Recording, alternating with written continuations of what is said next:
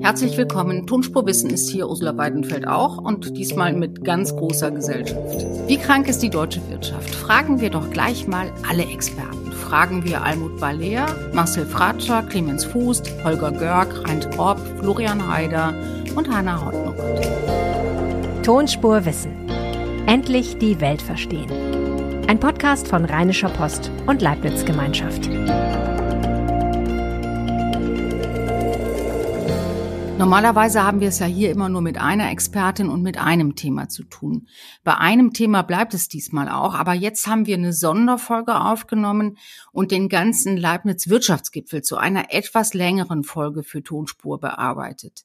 Ja, wir wissen es alle, Deutschland hat ein Konjunkturproblem, die Wirtschaft ist in der Rezession. Wir haben aber auch ein Strukturproblem oder eine ganze Menge Strukturprobleme. Zu wenig Investitionen, zu teure Energie, Fachkräftemangel und so weiter und so weiter wie jetzt eine schlaue Wirtschaftspolitik aussähe. Darüber habe ich mit den klügsten Wirtschaftsköpfen Deutschlands gesprochen, mit den Präsidenten und Innovationsexpertinnen der Leibniz Wirtschaftsforschungsinstitute. Almut Baller kommt vom Leibniz Institut für Wirtschaftsforschung RWI. Marcel Fratscher vom Berliner DIW, Clemens Fuß leitet das Münchner EFO-Institut, Holger Görg meldet sich vom Kieler Institut für Weltwirtschaft, Reint Gropp leitet das IWH in Halle und Florian Haider das Finanzmarktforschungsinstitut SAFE in Frankfurt am Main. Hanna Hottenrott ist die Innovations- und Konjunkturexpertin des Zentrums für europäische Wirtschaftsforschung in Mannheim. So, jetzt habe ich Sie alle und sage allen herzlich willkommen. Frau Ballier, fangen Sie doch einfach gleich an. Wie, wie steht es um die deutsche Wirtschaft? Wie krank ist der deutsche Mann und wie, wie kriegen wir ihn wieder gesund? Äh, ja, herzlichen Dank. Also erstmal ähm, wurden wir natürlich alle auch etwas überrascht von der ähm, starken Revision nach unten des BMWK, was die Wachstumsaussichten für Deutschland angeht, die ja von 1,3 auf 0,2 Prozent äh, runter ähm, ähm, korrigiert wurde und auch die KollegInnen an den Instituten durchaus überrascht hat. Ähm, und da kann man sich ja fragen, warum ähm, jetzt diese plötzlichen Einbrüche, die eigentlich äh, zuvor nicht erwartet wurden und ähm, Ursache sind vor allem die Stimmungsindikatoren, ähm, vor, zum Beispiel vom IFO-Institut, ähm, die hier benutzt werden, um diese Aussagen ähm, zu stützen. Und von da kann man zumindest konstatieren, dass die Stimmungslage zumindest gerade nicht besonders rosig ist. Und dann kann man natürlich fragen, liegt das jetzt auch, ähm, sind die Fakten, sprechen die auch in die gleiche Richtung oder ähm, ist vor allem die Stimmung schlecht und wir reden uns äh, die Situation schlechter, als sie eigentlich ist? Und ähm, da sagt unser ähm, hausinternes Konjunkturteam, dass durchaus der private Konsum noch nicht ganz so stabil wieder ist, wie man es vielleicht erwarten könnte nach den ähm, ähm, neuerdings eigentlich ganz positiven Lohnabschlüssen ähm, und der Inflation, die sich auch Gott sei Dank in die richtige Richtung bewegt ähm, und dass natürlich auch der Auslandskonsum im Moment etwas schwächer ist, ähm, als wir äh, gerechnet haben. Und wenn sich das nicht relativ schnell oder perspektivisch in den nächsten Monaten ändert, dann ist es vielleicht tatsächlich nicht ganz so rosig, wie wir noch letztes Jahr alle hier in den Instituten in der Gemeinschaftsdiagnose erwartet haben. Ist das also jetzt, Sie würden sagen, ja. Frau Ballier, dass die Daten die Stimmung reflektieren?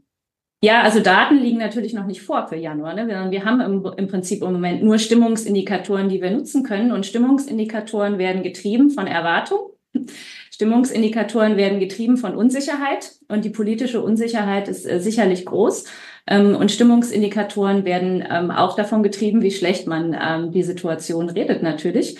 Ähm, und deswegen denke ich schon, dass ähm, man auch den ein oder anderen Lichtblick ähm, mal ins, in, ins Licht rücken könnte, nämlich dass die Inflation tatsächlich zurückgeht, dass wir in Richtung einer Soft Landing eigentlich unterwegs waren, noch Ende des letzten Jahres, was den stabilen Arbeitsmarkt bei gleichzeitigem Rückgang der Inflation angeht ähm, und dass deswegen eigentlich viele gehofft hatten, dass es jetzt aufwärts geht und im Prinzip eigentlich nur eine Richtung brauchen, ähm, um zu wissen, wie man denn jetzt ähm, die Energiewende und die ähm, Herausforderungen der Zukunft ähm, schaffen kann.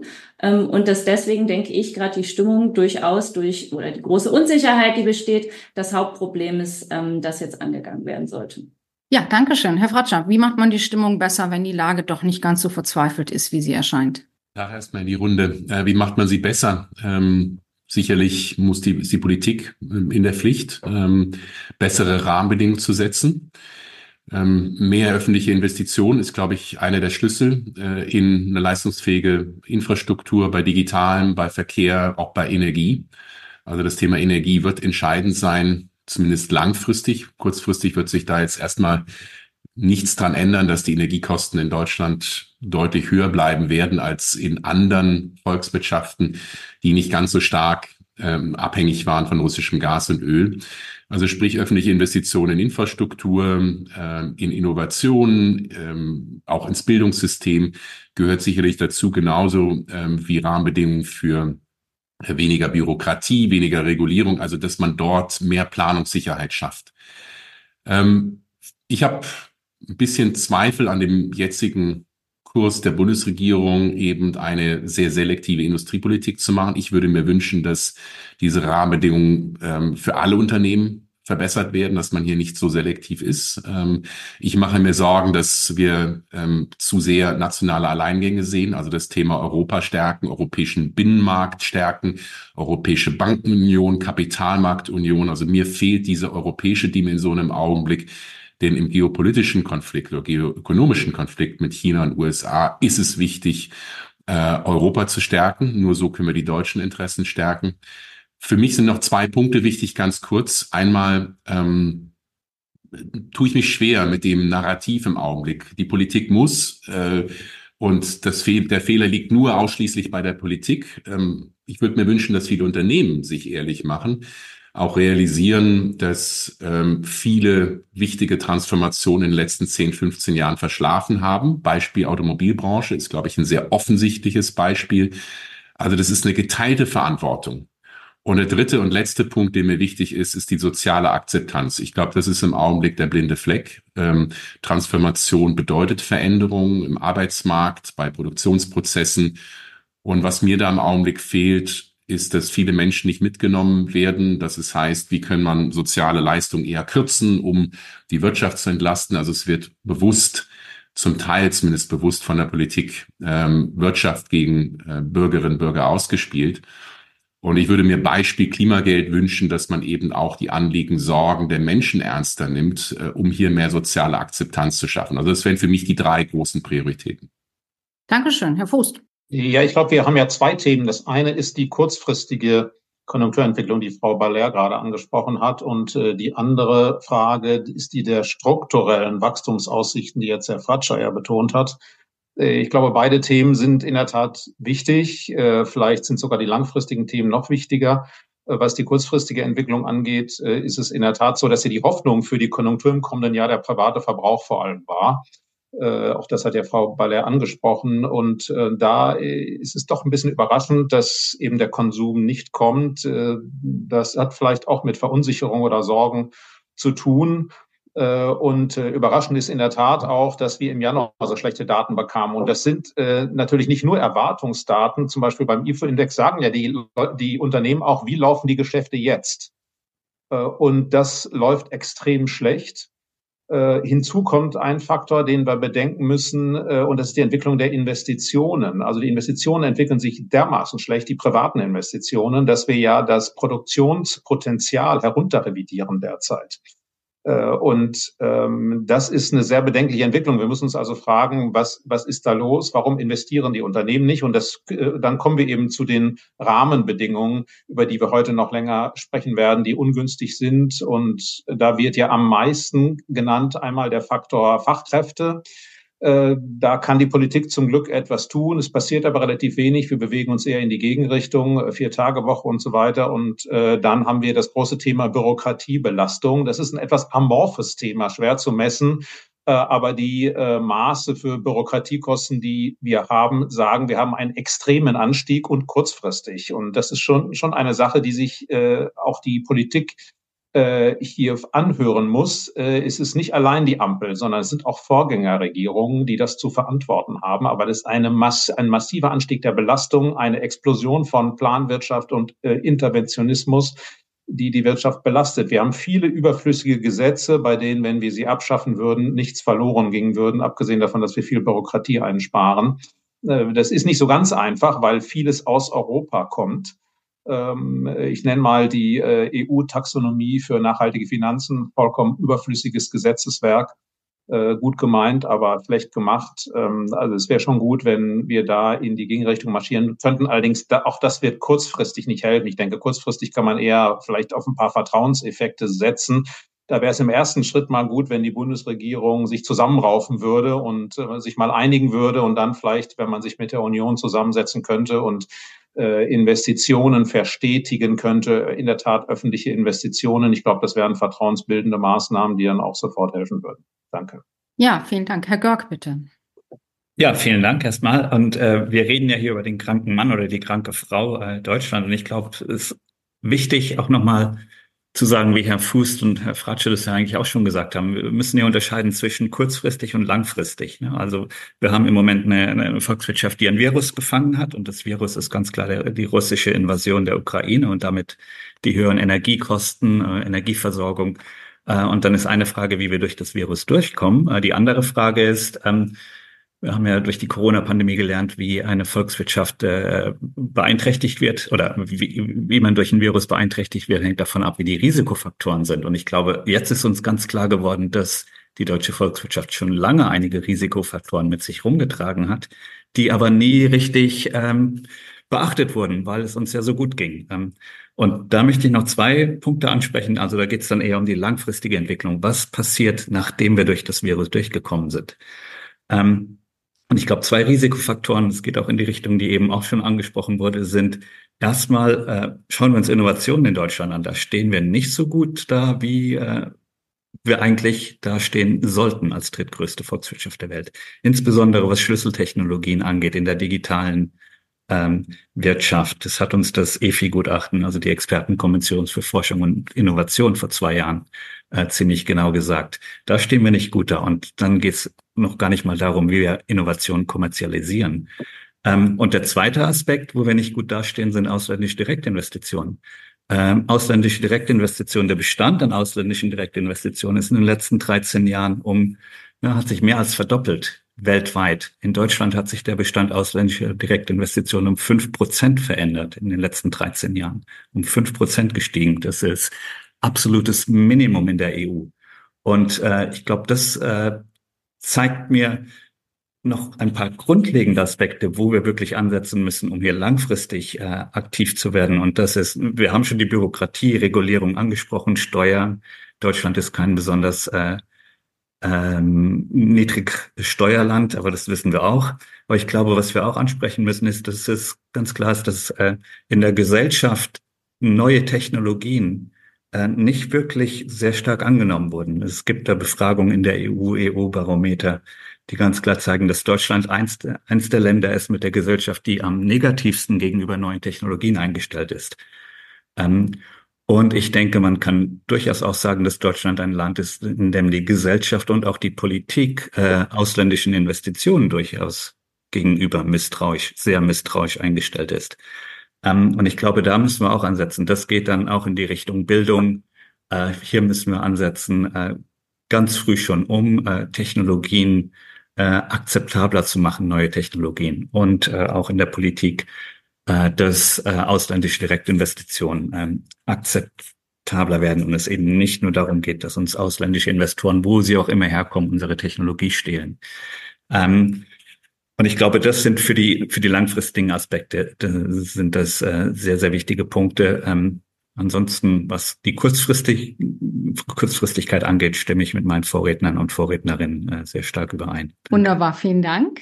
Ja, danke schön. Äh, Herr Grob, Sie sind der Nächste. Und wenn ich darf, würde ich Ihnen gleich eine Frage mitgeben, wie denn die Entlassungswellen der großen deutschen Unternehmen im Moment zu äh, werten sind. Und nachdem ich einen anderen Podcast mit Ihnen gehört habe, weiß ich, dass Sie das sehr gelassen sehen. Also bitteschön. Ja, danke, Frau Weinfeld. Ähm, wir machen ja äh, einen monatlichen Insolvenzmonitor und gucken uns Insolvenzen genauer an. Und es ist tatsächlich so, dass Insolvenzen äh, deutlich gestiegen sind in den letzten Monaten. Äh, allerdings muss man auch sagen, dass wir nicht wirklich weit über dem Vor-Corona-Durchschnitt sind. Also es ist nicht so, dass äh, es jetzt deutlich mehr Insolvenzen gibt als in den zehn Jahren vor Corona. Während Corona gab es sehr wenig Insolvenzen. Das hatte einfach zu tun mit der Aussetzung der Insolvenzpflicht.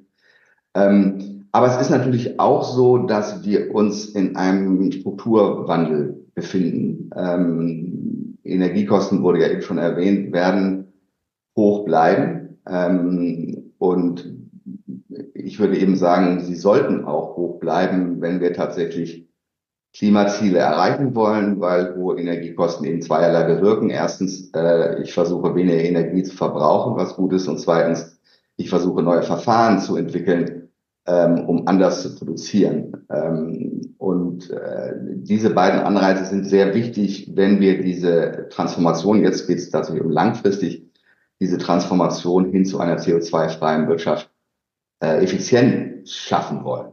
Ähm, kurzfristig ist es aber so, noch ganz kurz, vielleicht so kurzfristig, und da stimme ich auch überein, was schon gesagt wurde. Ähm, äh, ein Stück weit ist die, die Konsumunlust und die Investitionsschwäche, die wir sehen, durchaus hausgemacht. Und ich glaube, das hat sehr viel mit Kommunikation zu tun. Ähm, die Bundesregierung äh, ist außerordentlich schlecht darin, eine kohärente Strategie, die sie hat, um diese verschiedenen Herausforderungen, die wir mit haben, Klimawandel, Demografie und so weiter, geostrategische Risiken, kohärent umzusetzen. Und diese mangelnde Strategie äh, oder die mangelnde Kommunikation einer Strategie führt eben zu dieser Unsicherheit sowohl bei den Haushalten als auch bei den Unternehmen.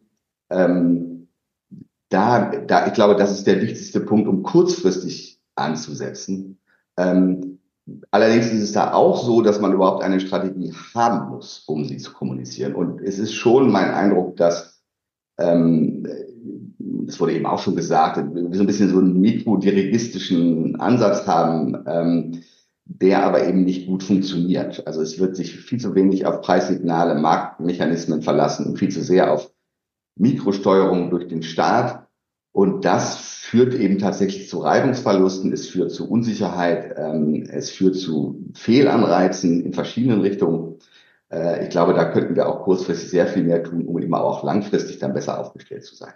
Ja, wunderbar, vielen Dank. Herr Haider, ähm, Sie müssten uns erklären, bitte, warum, wenn wir doch auf so ein sehr durchwachsenes, um es mal freundlich auszudrücken, äh, durchwachsenes Bild schauen, was die Wirtschaftslage betrifft, auf der anderen Seite die Finanzmärkte offenbar erstens allerbester Laune sind und zweitens, ob möglicherweise die Zurückhaltung der Konsumenten auch damit zusammenhängt, dass wir immer noch nicht wissen, ob die Inflation jetzt endgültig besiegt ist oder ob sie nur Pause macht. Vielen Dank, äh, Frau Weidenfeld, und hallo in die Runde. Ähm, ich werde versuchen, diese, diese Fragen zu beantworten. Ähm, ich kann mich noch gut erinnern, äh, als ich letztes Jahr hier stand ähm, und gesagt hatte, wir sind also in dem Spiel irgendwie 0-1 hinten, aber wir haben noch eine zweite Halbzeit. Jetzt haben wir uns das zweite Gegentor gefasst und so viel Zeit ist nicht mehr zu spielen. Also ich, ich stimme durchaus überein, dass wir ein Jahr verschwendet haben irgendwie. Ähm, vieles, vieles war abzu, nicht alles ist abzusehen immer, aber ich hatte auch letztes Jahr erwartet, dass wir in eine Rezession gehen, einfach weil ähm, die Geldpolitik sehr restriktiv war. Ähm, dass es dann vielleicht noch ein bisschen schlimmer gekommen ist, ähm, das war nicht eins, äh, abzusehen. Ähm, ich kann mit vielem übereinstimmen, was äh, die äh, meine Vorredner gesagt haben. Ich würde es aber auch nicht alles so wahnsinnig schlecht sehen. Also wenn wir uns zum Beispiel die Arbeitslosigkeit angucken, ähm, da wiederum äh, ist es nach wie vor so, dass wir ähm, sehr, sehr gut aufgestellt sind. Es kann natürlich sein, dass es etwas im Nachgang ist, dass der Arbeitsmarkt erst später reagieren wird. Aber ich würde, ich würde versuchen, nicht alles total schlecht zu reden. Klar, wir haben Herausforderungen, aber Herausforderungen sind dazu da, angenommen zu werden und nicht ähm, vor, vor Schreck zu erstarren weil, ähm, und das kam schon ein bisschen an, auch bei, bei, äh, bei Frau Baller, ich, ich glaube, Fakten und Stimmungen kann man nicht trennen. Das wissen wir in den Finanzmärkten sehr gut. Ähm, wir haben das Phänomen der mehreren Gleichgewichte. Wenn Sie etwas schlecht reden und es wird nicht investiert, kann es auch keine Rendite geben und damit werden die schlechten Erwartungen ähm, sind dann mit berechtigt. Dagegen, wenn man äh, positiv rausguckt, kann es zu Investitionen führen und kann wieder die guten Erwartungen ähm, befördern. Also ähm, das geht Hand in Hand. Äh, äh, Wirtschaft lebt sehr viel von äh, äh, Renditen in der Zukunft. Und da sind wir jetzt bei den Finanzmärkten. Das heißt, die, den Finanzmärkten jetzt geht es noch sehr gut. Sie sind auch irgendwo sehr kurzfristig ähm, ähm, aufgestellt.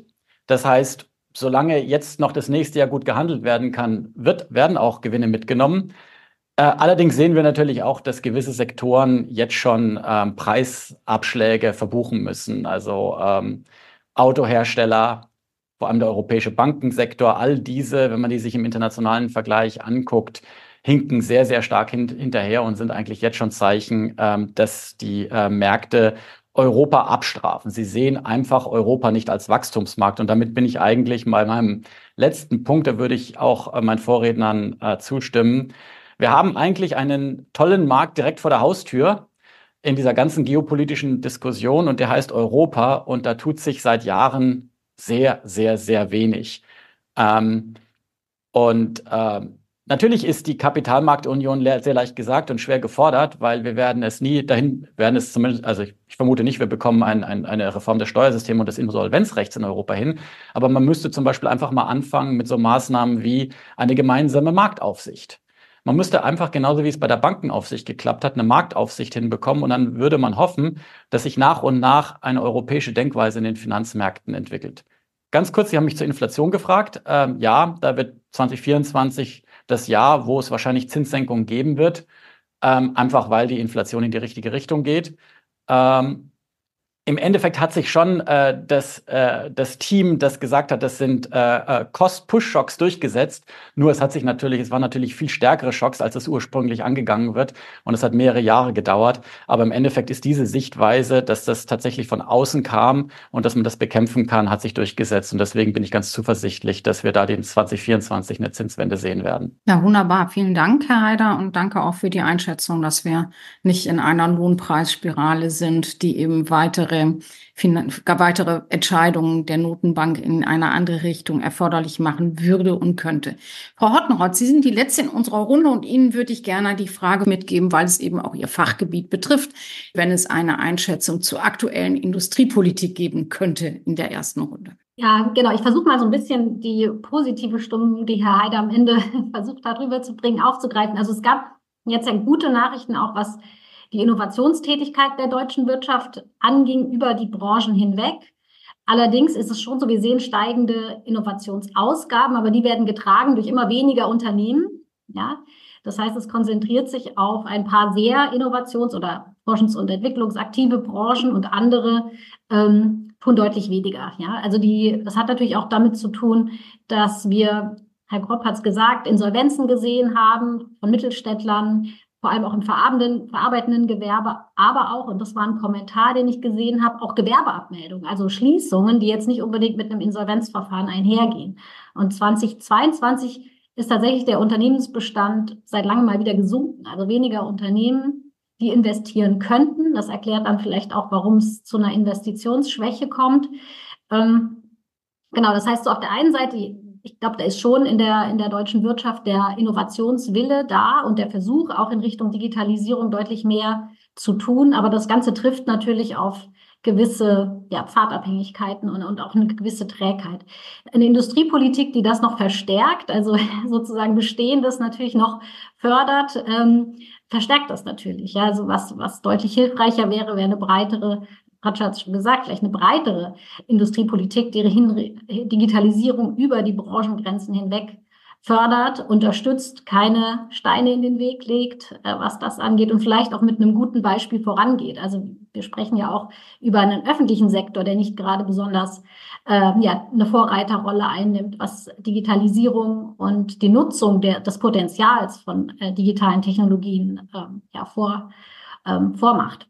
Ja, wunderbar. Vielen Dank. Ich würde gerne äh, da anschließen, wo Sie, Frau Hortenroth, aufgehört haben, wo Herr Fratscher auch schon einen Punkt gemacht hat, nämlich bei der Frage, wie viel Mikromanagement braucht oder kann eine Volkswirtschaft vertragen, gerade wenn es um kurzfristige Erwartungen geht. Das ist ja etwas, was wir immer wieder diskutiert haben, dass viele Unternehmen darauf warten, dass das nächste Programm kommt, dass viele private Investoren warten, bis das nächste KfW-Programm in Sicht ist, dass also im Grunde doch jeder im Moment eher darauf wartet, einen staatlichen Impuls für eine mögliche Investition zu bekommen, anstatt eben das zu tun, was er oder sie so tun würde. Und da sind die großen Subventionen ja nur der Leuchtturm. Und dazu haben wir auch, Herr Gropp, wenn ich darf, würde ich mit Ihnen anfangen, bei der Einschätzung, ähm, ob denn diese einzelnen, einzelnen Subventionen gerechtfertigt sind oder ob man da nicht eben auch auf dem, äh, mit Leuchttürmen sozusagen auf dem falschen Dampfer sitzt. Also meine Vorredner haben es ja schon größtenteils gesagt. Ich meine, ähm, es wäre wahrscheinlich besser, äh, Investitionen in Infrastruktur, in Digitalisierung, in Dinge zu tätigen, die vielen oder allen Unternehmen und allen Haushalten zugutekommen und nicht einzelnen Investitionen. Jetzt werden diese Einzelsubventionen gerechtfertigt durch geostrategische Gründe hauptsächlich, also gerade jedenfalls was äh, Halbleiter angeht, Chips, Fabriken, die 10 Milliarden in Magdeburg und viele andere Milliarden in Dresden und im Saarland. Ähm, und äh, es ist einfach nicht wirklich eine gute Begründung. Äh, einfach deshalb, weil die Unabhängigkeit Europas durch solche Fabriken in der Chipsbranche äh, eher nicht vorankommen würde, einfach deshalb, weil die Zulieferprodukte weiterhin aus China kommen müssen oder ganz sicher nicht aus Europa, ob das Lithium ist oder seltene Erden. Gleichzeitig die Chips, die da produziert werden in Magdeburg, werden für den Export produziert. Sie sind hauptsächlich für äh, mobile Telefone und für Computer nützlich, äh, nicht für die deutsche Industrie. Mobile äh, Telefone und Computer werden in Deutschland nicht produziert. Das heißt, wir haben unsere geostrategische Abhängigkeit damit von China überhaupt nicht äh, verändert. Ähm, und insofern sind dann eben solche Einzelinvestitionen für ein Einzelprodukt nicht wirklich zu rechtfertigen. Ähm, und es ist eben ein Stück weit auch eine verfehlte Strategie, äh, weiterhin äh, verzweifelt auf Massenprodukte zu setzen. Also wir wollen produzieren in Deutschland, das scheint irgendwie das Ziel zu sein.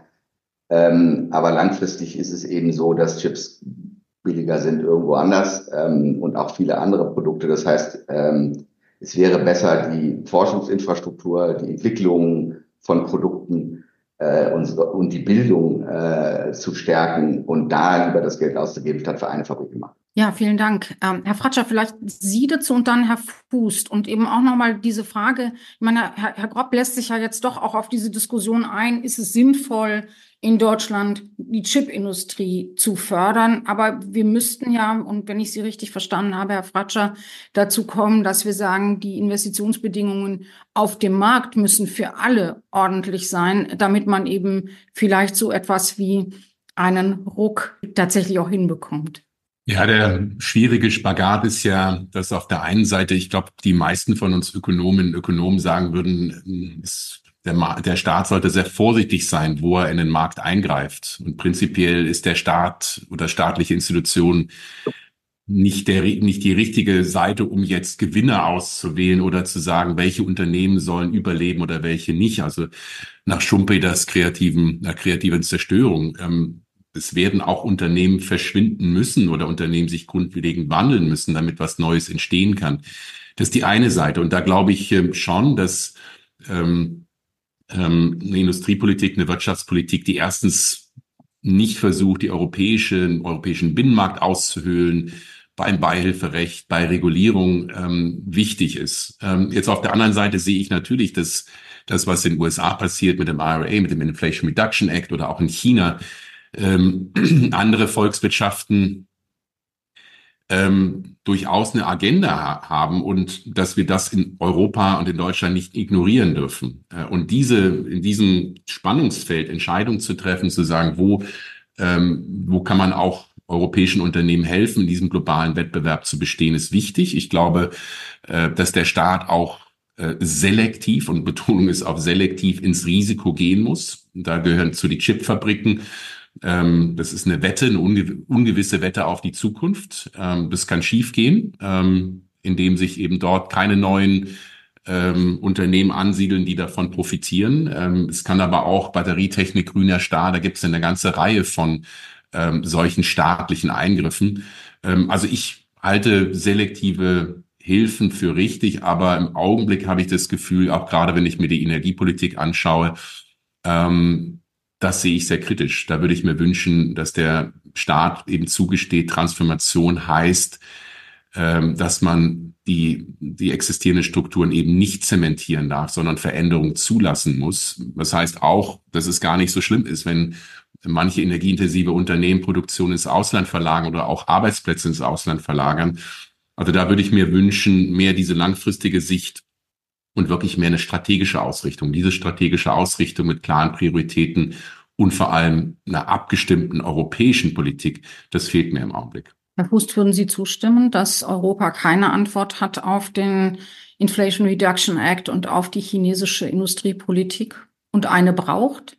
Ich denke, äh, es ist nicht richtig, äh, obwohl es so naheliegend erscheint, äh, zu sagen, weil die Amerikaner bestimmte Dinge machen, müssen wir sie auch tun. Weil die Chinesen bestimmte Dinge tun, müssen wir sie auch tun, sondern ähm, die Amerikaner etwa äh, haben ja eine Politik, in der sie sagen, ein CO2-Preis ist so unpopulär bei uns, das möchten wir nicht. Und stattdessen fangen die an, mit äh, ziemlich teuren Subventionen für Wärmepumpen auf der Produktionsseite jetzt zu versuchen zu dekarbonisieren.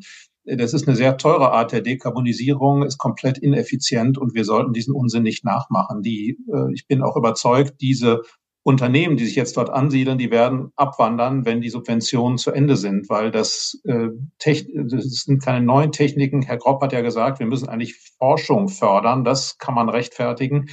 Äh, aber ähm, Unternehmen zu fördern, die etablierte Technologie einsetzen, ähm, die relativ einfach ist, das funktioniert eben nicht. Wir haben ja bei uns erlebt, dass die Solarzellenindustrie wieder abgewandert ist, nachdem die Subventionen weg waren. Und ich glaube, das wird den Amerikanern auch passieren dass Joe Biden das macht, hat eben politische und kurzfristige Gründe. Äh, das ist aber nichts, was wir nachmachen sollten.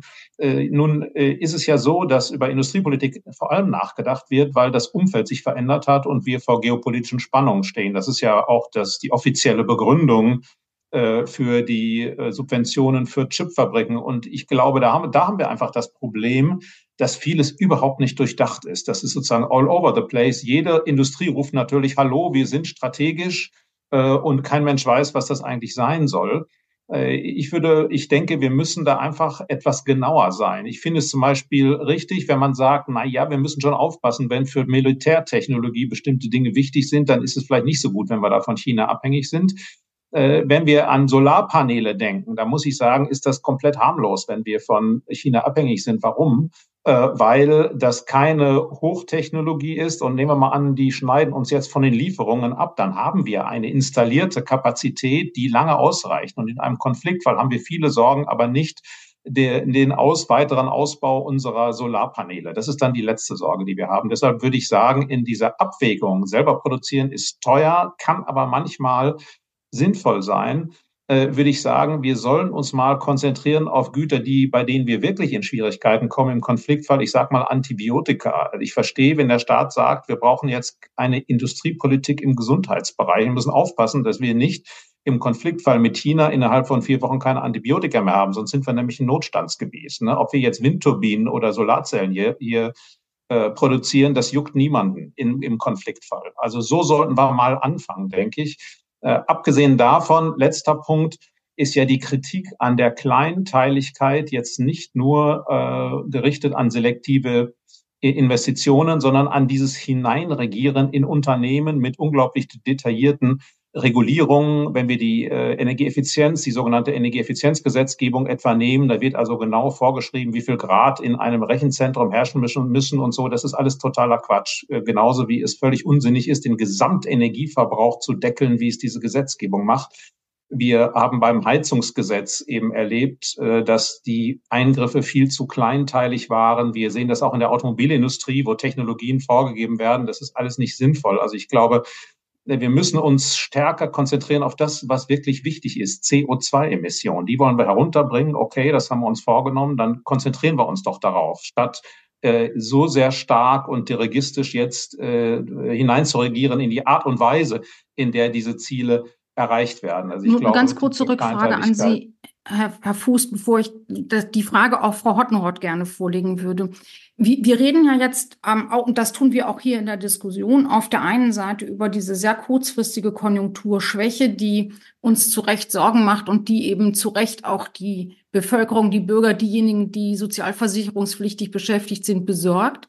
Und auf der anderen Seite reden wir über die Transformation und über die Strukturprobleme der deutschen Wirtschaft in den nächsten oder der europäischen Wirtschaft in den nächsten 10, 15 oder 20 Jahren. Man sieht aber doch, dass andere Wirtschaftsregionen, und wir haben China und die USA angesprochen, versuchen, diese kurzfristigen Ziele zu adressieren und gleichzeitig damit die Wirtschaft langfristig auf einen anderen Pfad zu bringen. Ist es schlau oder dumm? Weil das hat ja Herr Habeck vor zwei Jahren auch versucht und angefangen. Ja, mich überzeugt das nicht so. Wenn man jetzt auch noch Konjunkturpolitik und langfristige Ziele vermischt, dann ist klar, man wird irgendwie keiner Sache so richtig gerecht. Äh, also davor würde ich wirklich warnen. Ich würde sagen, Konjunkturpolitik äh, sollte man machen, mit konjunkturpolitischen Instrumenten. Klar soll man dann nicht Dinge tun, die dann langfristig in die falsche Richtung führen. Aber ähm, na, wir sollten jetzt nicht, wenn wir sagen, zu, um die Konjunktur zu stabilisieren, investieren wir jetzt in Infrastruktur oder in Gebäude. Das wäre meines Erachtens so der eine Bereich, bei dem vielleicht so eine gewisse Nachfragestützung sogar sinnvoll wäre jetzt kurzfristig. Dann sollten wir natürlich jetzt nicht Gebäude äh, errichten, die keine vernünftige Isolierung haben. Das ist schon klar. Aber das alles jetzt in einen Top zu werfen, finde ich, finde ich nicht gut. Ich meine, wir müssen ja in den USA auch mal sehen. Die haben ein Budgetdefizit von sieben Prozent bei Vollbeschäftigung und Wachstum von drei Prozent. Ich meine, eine schlechtere Makropolitik kann man eigentlich gar nicht machen. Äh, die Folge ist ja auch, dass die Schuldenquote mit wahnsinniger Geschwindigkeit ansteigt. Da ist mir eine Politik wie die deutsche deutlich lieber, die vielleicht das eine oder andere verpasst, aber äh, nicht diese komplette makroökonomische Fehlsteuerung sich leistet. Also insofern würde ich sagen, lieber diese beiden Aspekte trennen. Ja, Frau Hottenhort, stimmen Sie dazu? Ja, dass ich wollte nur sagen, was uns natürlich grundsätzlich unterscheidet von China und den USA, ist die demografische Entwicklung und, und sozusagen die lange Frist. Deshalb ist es ja klar, dass sie jetzt auch kurzfristig anders agieren, weil sie eben nicht vor der Herausforderung stehen, dass sie einer schrumpfenden Bevölkerung China vielleicht äh, längerfristig, aber zumindest noch nicht so extrem, wie das uns hier vielleicht treffen wird. Also deshalb und natürlich von einem ganz anderen Ausgangspunkt aus. Also deshalb bin ich jetzt nicht so überrascht, dass da ein ganz anderer Ansatz ähm, verfolgt wird von der Politik als hier. Aber nichtsdestotrotz stimme ich Herrn Fuß natürlich zu, dass, ähm, dass Deutschland das jetzt auch nicht äh, eins zu eins kopieren kann. Ja, weil das einfach nicht zielführend wäre. Ja, vielen Dank. Frau Baller, vielleicht können Sie uns das nochmal von der fiskalischen und von der äh, Seite der öffentlichen Finanzen her ein bisschen aufrollen. Was wäre richtig, um wirklich auf der einen Seite konjunkturell möglicherweise einen Dreh zu kriegen und auf der anderen Seite auch strukturell dann die Transformation voranzutreiben? Äh, ja, also Herr Fuß hat es ja auch gerade schon gesagt, man hat natürlich schon dieses ähm, Spannungsfeld ähm, zwischen Investitionen, Schulden ne, und dann dem Wachstum, was kommen muss, um diese äh, Schulden natürlich auch finanzieren zu können. Das heißt, der Königsweg ist natürlich, ähm, wenn man öffentliche Finanzen tätigt, ähm, dann sollten die so wachstumfördernd sein, dass die Schulden sich sozusagen selbst finanzieren. Wer das hinbekommt, der hat viel geleistet. Das ist aber in der Realität natürlich nicht so einfach. Geben Sie uns doch mal einen Tipp. Was sollte man tun? Ähm, ja, es wurden ja viele Sachen schon gesagt. Ne? Es wurde ja, wurde ja schon gesagt, wenn man, ähm, wenn man sogenannte Reallokation verhindert, also ähm, im Prinzip Branchen jetzt stützt, die langfristig sowieso verschwinden, weil die Energiekosten hoch sind ähm, oder weil wir uns eben im strukturellen Wandel befinden und nicht nur in einer konjunkturellen Delle, in der wir ähm, der Wirtschaft über ein, ein Tal hinweghelfen müssen, aber im gleichen Ausgangspunkt wieder rauskommen. Das ist eben zurzeit nicht so. Ähm, dann ist Geld tatsächlich schlecht ausgegeben, ne, weil das nicht wachstumsfördernd ist. Und deswegen wäre es schon, und das haben ja meine VorrednerInnen auch schon gesagt. Deswegen ist es schon wichtig, ein Ziel vorzugeben. Wo wollen wir eigentlich rauskommen? Ähm, wollen wir, in der, wir wollen in einer grünen Transformation irgendwo enden. Ne? Das heißt, wir wollen Decoupling ähm, erreichen. Wir wollen ähm, wachsen, ohne viel zu emittieren. Und da müssen wir hin. Und ähm, dafür ist es dann schon auch wichtig, entsprechende Fiskalpolitik zu machen, die uns dahin bringt, ähm, damit wir da nämlich dann hoffentlich grün wachsen können. Ähm, ähm, und ähm, die zukünftigen Generationen eben nicht so belasten. Ähm, äh, ähm, Dann lassen Sie uns doch die große Kunst. Ne? Dann lassen Sie uns doch mal einen Versuch machen in dieser großen Kunst, Herr Grob. Welche Branchen werden langfristig in Deutschland und Europa keine Zukunft haben und welche sollte man deshalb jetzt auch nicht steuerlich begünstigen? Ja gut, ich meine, ich bin generell nicht der Meinung, dass das große Problem in der deutschen Wachstumsschwäche die Höhe der Körperschaftsteuer oder die Höhe der Unternehmensbesteuerung allgemein ist. Also wir sind da irgendwo im Mittelfeld in der OECD. Ähm, ich glaube nicht, dass das wirklich das Problem ist. Was uns vielleicht viel mehr Sorgen machen sollte, ist, dass wenn wir annehmen, dass wir in einer Phase der disruptiven Innovation sind, also das geht jetzt um, um verschiedene Aspekte, ähm, äh, ob das jetzt Klimawandel ist oder Elektrifizierung der Mobilität und solche Sachen, da geht es um wirklich neue Dinge. Und ähm, neue Innovation findet eben schon überwiegend statt in neuen Unternehmen, also Neugründungen von Unternehmen. Das sehen Sie jetzt auch bei Tesla oder der, der ganzen Elektroautogeschichte. Und ähm, äh, das ist in Deutschland eben ganz ungewöhnlich schwierig. Also es ist, wir sind in dem tollen Weltbank-Ranking, äh, der, wie leicht es ist, ein Unternehmen zu gründen, irgendwo auf Platz 130 von 150 untersuchten Ländern. Ähm, das hat ganz viele Aspekte, das hat Finanzaspekte, Risikokapitalaspekte. Florian kann da mehr zu sagen, aber ähm, das hat aber eben auch Bürokratieaspekte, Digitalisierungsaspekte, effiziente Statusaspekte, alle möglichen Punkte. Ähm, und wenn wir mittelfristig wettbewerbsfähig sein wollen, dann muss diese Innovation stattfinden können und nicht mehr nur innerhalb der Unternehmen. Wir waren in der Vergangenheit sehr gut darin, Innovation innerhalb von Unternehmen stattfinden zu lassen, den BMW jedes Jahr ein bisschen besser zu machen. Ähm, das war sehr gut, aber in der neuen Umgebung sind wir das, äh, ist das nicht mehr gefragt, sondern es sind wirklich radikale Innovationen. Und da hilft uns eben auch unser eigentlich sehr gutes duales Bildungssystem nicht mehr, was dazu geführt hat, dass das Unternehmen, ähm, existierende Unternehmen sehr gut war, darin waren, Innovation zu absorbieren und umzusetzen. Da braucht es tatsächlich ein Umdenken, eben diese radikalen Innovationen möglich zu machen in, in der Infrastruktur, in der Umgebung der Wirtschaft. Und ich glaube, das sollte eine der Prioritäten sein, um, um hier wirklich Fortschritte machen zu können. Darf ich noch eine Frage da dranhängen? Wäre es ein Problem, wenn wir in Deutschland keine Stahlindustrie mehr hätten? Oder ist es richtig, Stahl in Deutschland wie schon seit Beginn der Bundesrepublik zu unterstützen? Ähm, also ich glaube schon, dass es möglich wäre, äh, Stahl in Deutschland zu behalten. Ich glaube auch, dass es möglich wäre, diesen Übergangsprozess zu unterstützen. Was aber nicht passieren darf, ist eben die, den CO2-Ausstoß zu subventionieren in der Stahlindustrie. Es muss ähm, Anreize geben für die Stahlindustrie, den Energieverbrauch zu verändern, äh, zu reduzieren etc. Diese Anreize gibt es nicht, wenn wir tatsächlich die, die Konsumtion von Energie oder den Ausstoß von CO2 subventionieren, weil wir sagen, oh, im Moment können die sich das aber nicht leisten. Sondern wenn wir subventionieren wollen, müssen wir es anders tun, sodass die Anreize, sich zu verändern, eben tatsächlich erhalten. Ja, und wie macht man das? Sie sagen jetzt anders, aber nicht wie. Naja, also ich, ich, ich will jetzt, ich sag mal, Industriestrompreis ist eben genau der falsche Weg. Also das ist, führt eben dazu, dass wir weniger Anreize haben, uns anzupassen. Es führt übrigens auch die Diskussion um den Industriestrompreis zu zusätzlicher Unsicherheit. Das heißt, allein schon, wenn ich über einen Industriestrompreis rede, auch wenn er gar nicht kommt, ist natürlich so, dass ich als Unternehmen einen Anreiz habe, abzuwarten. Also ich investiere jetzt nicht in eine neue Technologie, um weniger Strom zu verbrauchen, weil es könnte ja sein, dass ich wie ein Idiot dastehe, weil eben der Strompreis tatsächlich am Ende subventioniert wird. Genau solche Punkte sind es nicht, sondern man sollte sich eben, das haben wir jetzt auch alle schon gesagt, eher auf die Infrastruktur konzentrieren, auf die Forschungs, also Forschung äh, zu unterstützen, auch vom Staat. Es kann eine Aufgabe des Staates sein, da zu subventionieren, aber nicht eben die Energiekonsumtion äh, zu subventionieren.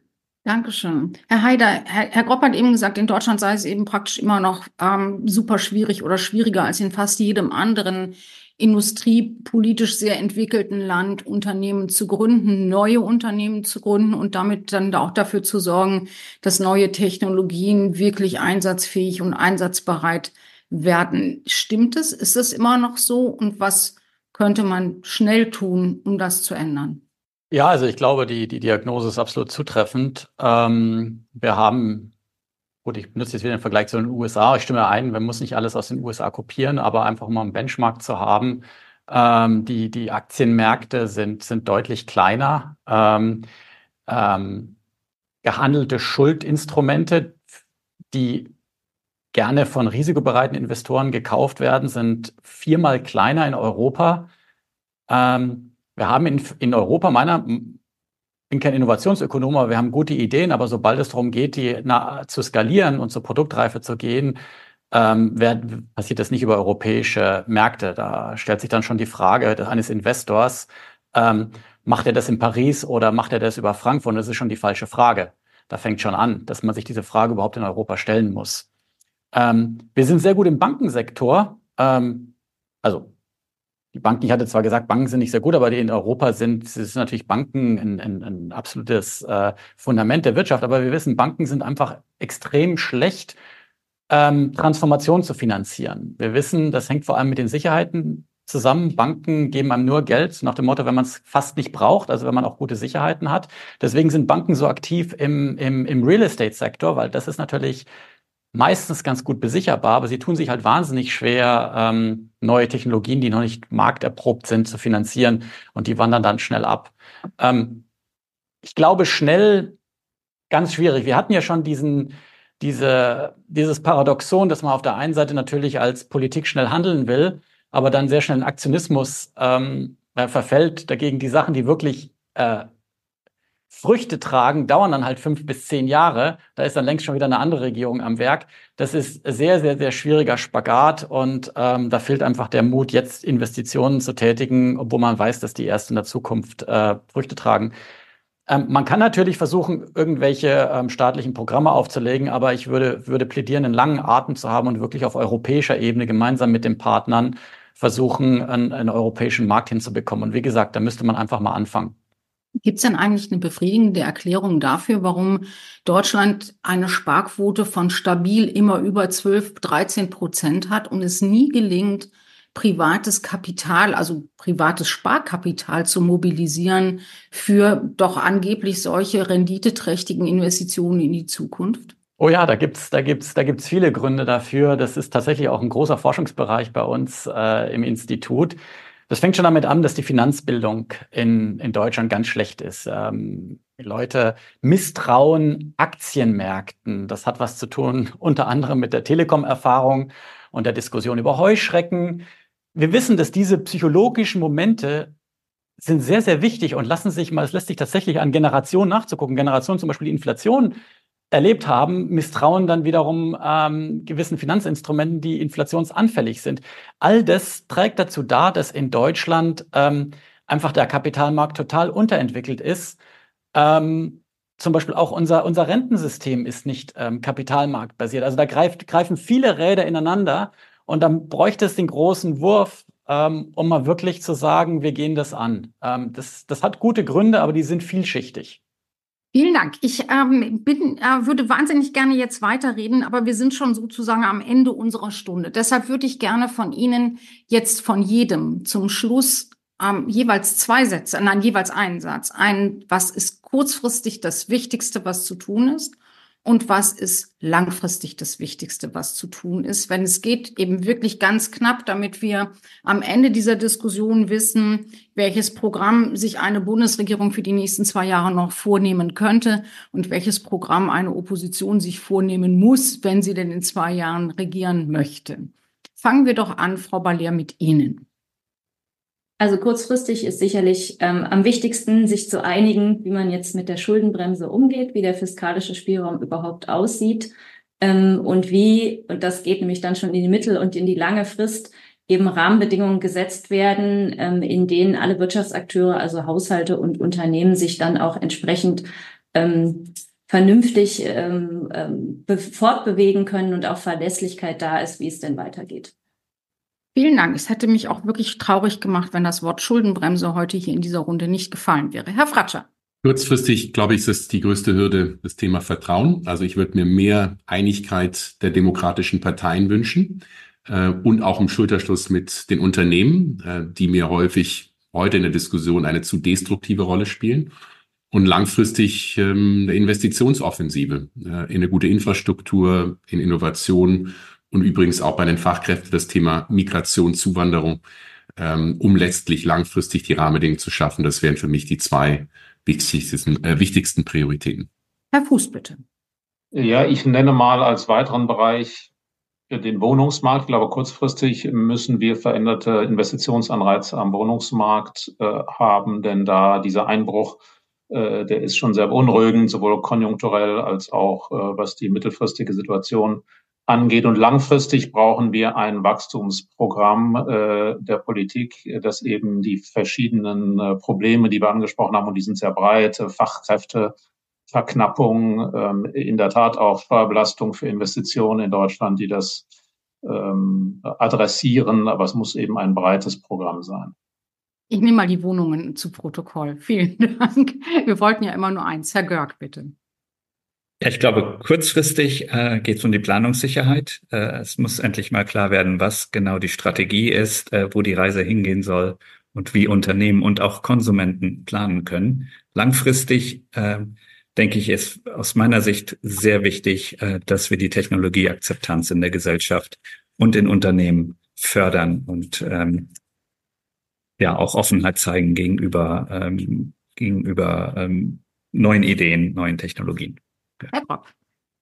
Ja, da ich glaube, dass äh, kurzfristig die Unsicherheit das größte Problem ist, äh, glaube ich, dass kurzfristig und langfristig am Ende das Gleiche passieren muss. Es muss eine kohärente Strategie äh, vorgestellt werden, wie wir eben es schaffen, mit dem demografischen Wandel und dem Klimawandel umzugehen und dabei eben auch klar zu kommunizieren, dass es nicht nur Gewinner, äh, sondern eben auch Verlierer geben wird und wie wir damit umgehen wollen, wie wir dabei den gesellschaftlichen Zusammenhalt erhalten. Dankeschön. Herr Haider. Ja, kurzfristig würde ich mir wünschen, dass ähm, die Europawahlen, die Wahlen fürs Europäische Parlament im Sommer äh, mehr Gehör und mehr Enthusiasmus finden, weil das ist tatsächlich ähm, eine der wichtigen Wahlen, die wir in 2024 haben. Und langfristig ähm, ich verstehe die Probleme bei der Fiskalpolitik, aber als äh, Finanzmarktwissenschaftler fällt es mir schwer zu verstehen, warum derjenige, der sowieso am schlankesten ist, auch noch am härtesten fastet. Der europäische Markt leidet krass unter dem Mangel an deutschen guten Staatsanleihen und die sind unheimlich wichtig für den Handel. Herr Heider, vielen Dank. Und Frau Hottenrott, bitte. Ja, also vieles wurde schon gesagt. Noch vielleicht hinzuzufügen ist, dass man mit den langfristigen Investitionen nicht so lange warten sollte, sondern am besten jetzt schon äh, anschiebt. Also auch kurzfristig ist wahrscheinlich am besten die Bildungsinvestitionen jetzt endlich anzuschieben.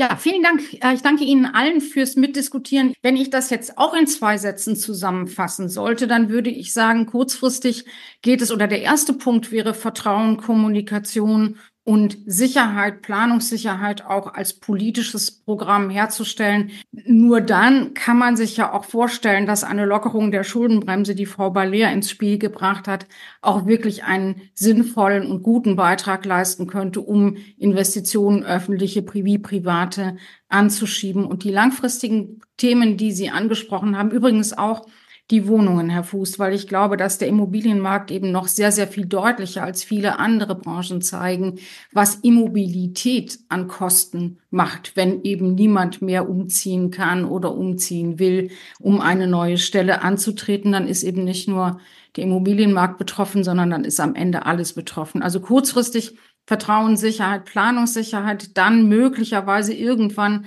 eine Lockerung der Schuldenbremse und dann eben schließlich die langfristigen Investitionen, die nötig sind, um die Transformation zu schaffen, die Bildungsinvestitionen und die Investitionen in die Digitalisierung. Das habe ich alles verstanden. Ich danke Ihnen allen sehr für Ihre Diskussionsbeiträge, für diese Stunde, die mich jedenfalls viel schlauer gemacht hat. Dankeschön und auf Wiedersehen. Bis zur nächsten Woche, Ihre Ursula Weidenfeld.